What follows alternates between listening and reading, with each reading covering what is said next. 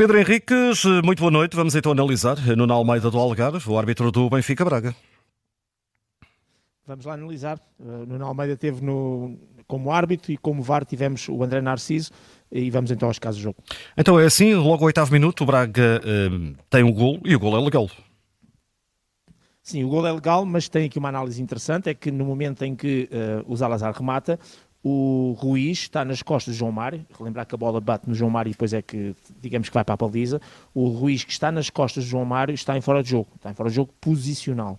Aqui a questão que se coloca é, sempre que há um jogador em fora de jogo posicional e que não toca na bola, tentar perceber se ele tem alguma interferência com o adversário. No fundo, com o adversário, com o jogo, com a jogada. E nós, na Lei 11, na página 97 e 98, vamos àquelas perguntas que é, o jogador tentou uh, jogar a bola, uh, tentou disputar o lance com, com, o seu adversário, teve algum impacto, ou seja, teve alguma ação que fosse muito óbvia e que tenha tido impacto na ação do adversário, e a todas estas respostas a gente diz que não, porque o, o, o o, Ruiz está nas costas do João Mário, quando vê que a bola até vai bater, até digamos se encolhe e puxa-se para dentro, portanto não tenta ir disputar a bola, não faz qualquer gesto que pudesse ter impacto, distração, etc. E por isso o gol é legal, de qualquer maneira fica aqui esta referência, que é sempre relevante de dizer. De resto, o VAR teve a analisar isto, porque claro que as imagens da televisão tiveram a dar o gol, as repetições, etc. E depois a dado momento quando, quando, as imagens retomam, uh, está o árbitro ainda à espera, de, de, digamos, da autorização para, para reiniciar o jogo. Entretanto, minuto 35, não é lance para vermelho eh, de Ruiz com João Neves, eh, é aquele lance junto à linha lateral. Sim, mas é um lance também muito interessante de, de analisar. Uh, até porque é um daqueles lances que já está na, nas redes sociais. Isto para dizer o seguinte: quando nós paramos a imagem deste e de todos os outros lances em que houve cartão vermelho, houve cartão amarelo, não houve cartão, e em que temos um pé uh, de sol encostado a um tornozelo, uh, as pessoas começam a perguntar, e, e, normalmente fazem a pergunta em função da sua cor e como é óbvio, naquela, então, mas porque é que aqui foi vermelho, porque é que hoje não é, porque é que amanhã não será? E, e, isto não se pode fazer com imagem parada, porque cada caso é um caso. Ainda ontem, aqui no jogo do Estoril, do Estoril do Porto, tivemos a falar de uma situação de cartão vermelho, em que ontem o jogador uh, realmente bem entrou de sola, foi ao calcanhar do adversário, mas não estava a disputar a bola, a bola estava a 3 metros à frente, uh, ainda possível, ou seja, são lances totalmente diferentes. O que, é que acontece aqui? O Ruiz vai disputar a bola com o seu pé esquerdo e o João Neves estica o pé direito, portanto os dois jogadores projetam cada um o pé para a bola e na tentativa de disputar a bola, logo aqui o João Neves não está parado, não, não, nem tem a posse de bola, nem está a fugir com a bola, o Ruiz chega primeiro à bola, e esta é uma atenuante, e toca claramente na bola, e ato contínuo, digamos que toca na bola e o pé segue o seu movimento e vai ao tornozelo. E a distância que vai entre a bola e aquilo que é o tornozelo é uma distância muito curta.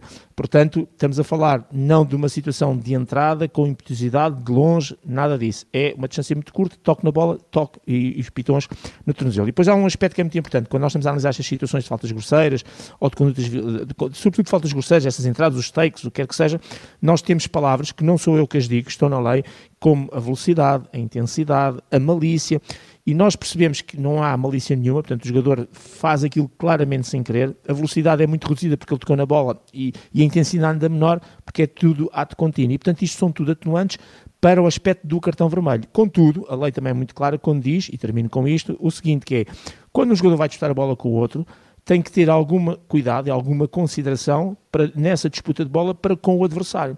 Ou seja, quando falamos na palavra negligência, que significa que tem que ser mostrado um cartão amarelo, significa que um jogador não tem em conta as consequências do seu ato para o adversário quando faz uma abordagem ao lance. E é isso que acontece. Portanto, aqui estaríamos por uma situação não de cartão vermelho, claramente, que esta situação não é igual a outras que as pessoas estão a tentar fazer comparação, mas sim de um cartão amarelo pela negligência na forma como o Ruiz abordou o lance. Entretanto, ainda na primeira parte, há aqui um cartão amarelo para o Morato. Sim, é um amarelo porque empurra por trás o Rony Lopes quando ele vai com alguma velocidade já no, na, na, enfim, no meio campo adversário e é chamada falta tática. O objetivo foi destruir e matar aquela jogada. Cartão amarelo, portanto, bem mostrado. E gol do Benfica, o gol do Rafa. Eh, não há fora de jogo. Arranca no meio dos centrais, Não, mas atrás, claramente, do último homem. Exatamente, e esse é o Vítor Gomes, além do guarda-redes, obviamente, mas é o Vítor Gomes que está a, a, colocar claramente o Rafa em jogo quando o Cockchu passa a bola, portanto, gol legal do Benfica, neste caso do Rafa. Cartão amarelo, segunda parte, minuto 59 para Vítor Gomes. Sim, é sobre o João Mário, quando ele está a sair eh, em contra-ataque, uma vez mais, objetivo de destruir a jogada, falta tática, que a gente diz falta útil, cartão amarelo bem mostrado. Também amarelo para o Paulo Oliveira, o central do Sporting de Braga. Certo, aqui é por um protesto em relação ao árbitro assistente. Ele já tinha razão, porque o árbitro deu pontapé de canto e era pontapé de baliza. E o, e o Paulo Oliveira queria exatamente o pontapé de baliza. A maneira como protesta é que é claramente exagerado, ou seja, mesmo que tenha razão o jogador, não o pode manifestar da maneira como o faz, se é por palavras que é por gesto, e aqui o árbitro mostrou e bem o cartão amarelo. E finalmente, a nível disciplinar, a última situação, ao minuto 75, o cartão amarelo para o Coxu.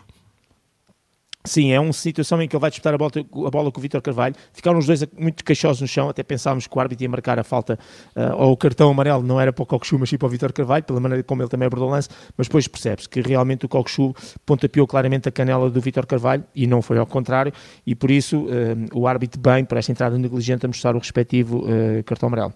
Antes da nota final, Pedro Henriques é a questão, a questão que ninguém viu, pelo menos aqui na televisão Exato. ninguém viu, do Di Maria que terá encostado a cabeça, encostou de facto a cabeça ao árbitro assistente.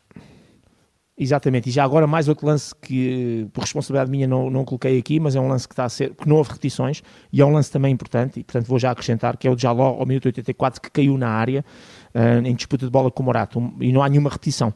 Um, o Morato realmente vem por trás, dá ali um ligeiro toque a nível da, da perna esquerda na coxa um, do, do Jaló, só que o Jaló, por um lado, já vai desequilibrado, não caiu logo, caiu mais à frente, uh, também vai tentar com, com, com, o outro pé chegar à bola, e ainda por cima é com o pé contrário, e dá-me a ideia que ele cai não tanto pelo contacto, mas muito mais pelo desequilíbrio que ele próprio já leva, e pela forma como ele uh, estava já a correr naquela, enfim, na maneira como ele ia correr e já desequilibrado. E por isso, sem repetições, só com o meu telemóvel tentar perceber para a frente e para trás, eu não consigo encontrar o motivo para um eventual pontapé de penalti. E por isso, relembrar que o VAR, ao contrário da, da, fim, da transmissão televisiva, tem todas as, as câmaras disponíveis e pode repetir, fazer os zooms, tudo o que quiser e com imagens fantásticas. Se eles próprios VAR não interferir no lance, é porque razão tinha o árbitro nacional para o de penalti. Finalmente, essa questão do Di Maria, que, que nós aqui, que foi relatado e foi falado, até o Augusto Inácio no seu relatório do jogo uh, falou nisso, porque é uma situação que também, quer queremos que não, já está também nas redes sociais.